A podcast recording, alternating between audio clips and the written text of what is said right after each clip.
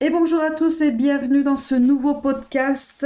Je suis Emmanuel Bouranceau, je suis coach thérapeute et je vais continuer aujourd'hui à vous parler des émotions. Une émotion qu'on pense peut-être pas que c'est une émotion, c'est berk, mais quel dégoût. Oui, c'est l'émotion du dégoût. Petite phrase pour euh, interpeller cette émotion. Je ne réponds pas avoir du goût mais j'ai le dégoût très sûr de Jules Renard.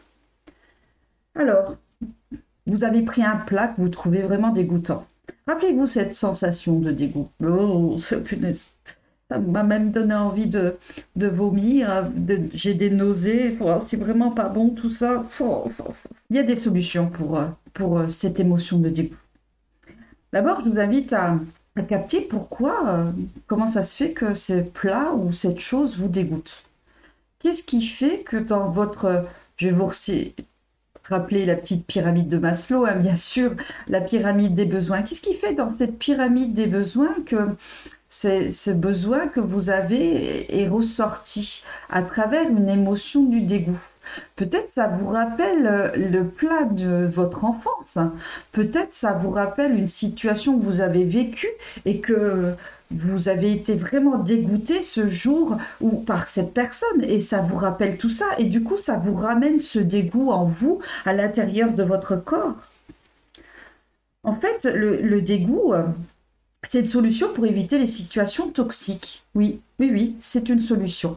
Et avoir du dégoût, donc, ça permet de nous protéger aussi des risques alimentaires, oui. Et oui, quand ça sent pas bon, ça veut pas dire que c'est bon.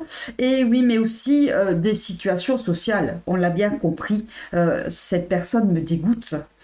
Le dégoût moral, vous connaissez aussi? Ah, il contribue au jugement moraux oui, artistique, philosophique, religieux, et ayant pour conséquence le rapprochement ou l'éloignement de certaines personnes.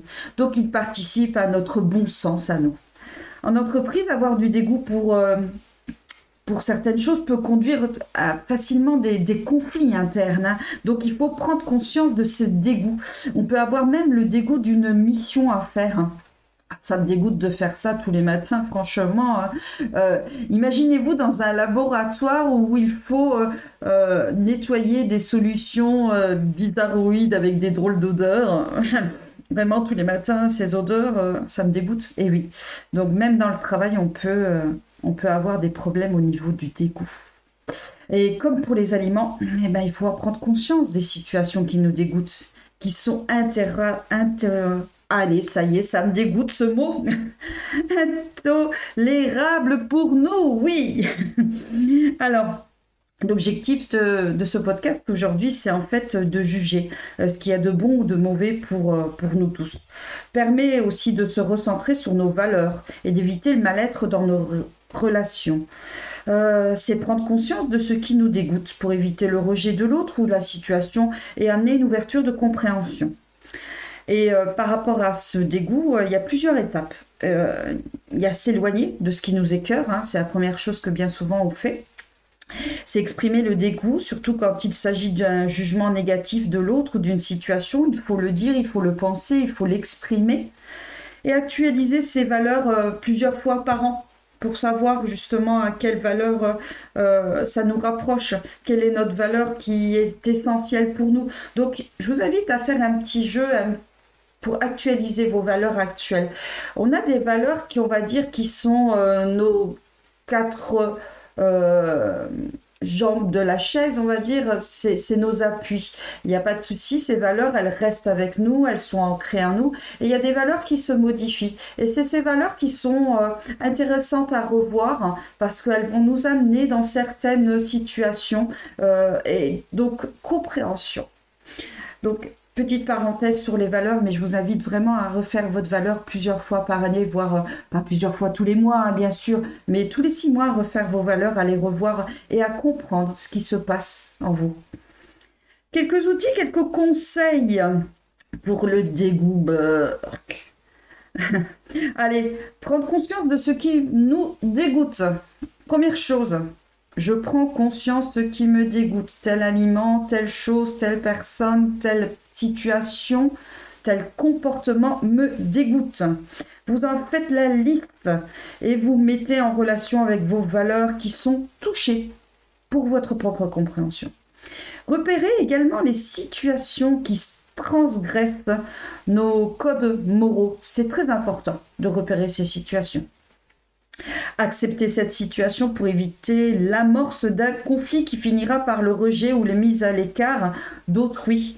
Euh, ou directement la fuite. Hein. Euh, si on ne met pas à l'écart, on fuit. Donc c'est accepter et l'éviter. Euh, je vous ai dit tout à l'heure que bien sûr, ça peut amener à certains conflits, hein, le dégoût. Actualiser son système valeur, je le reprends ici et j'insiste, ça favorise la compréhension des situations qui enclenchent le dégoût. En avoir conscience, le remettre au goût du jour et au goût de notre évolution. Trouver des solutions dans les relations, ça c'est un conseil. S'affirmer en étant en accord avec soi-même. On peut par exemple utiliser la communication non violente.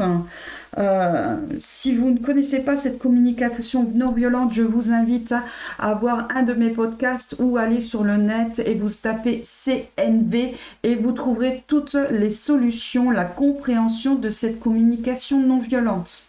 Plus les valeurs et les croyances sont claires, plus il est facile d'en parler et de dire, échanger dans la bienveillance et le respect de chacun. D'accord? Donc, je vous invite à avoir une compréhension de tous et de toutes et de vous-même pour que ben, finalement, ça soit plus facile pour chacun. Et prendre conscience ce qui me semble toxique me permet d'apprécier les différences de chacun oui, donc on a aussi une ouverture au niveau relationnel face à cette émotion. Bien sûr, ce comportement me dégoûte. Je sais pas. Euh, euh, par exemple, le voisin tous les matins prend son Kleenex.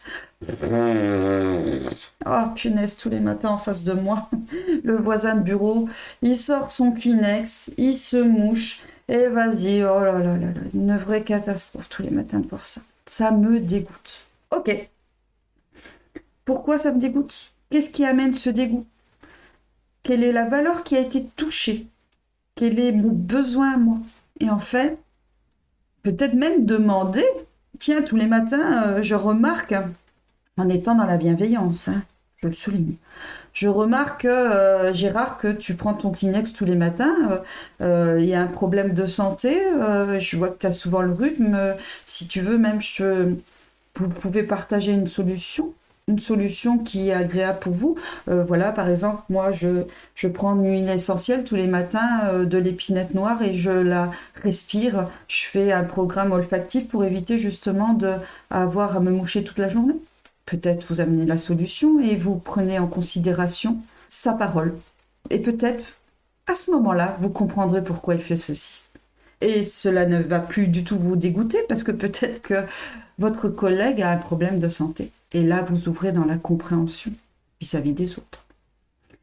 Voilà pour euh, cette euh, parenthèse sur le dégoût.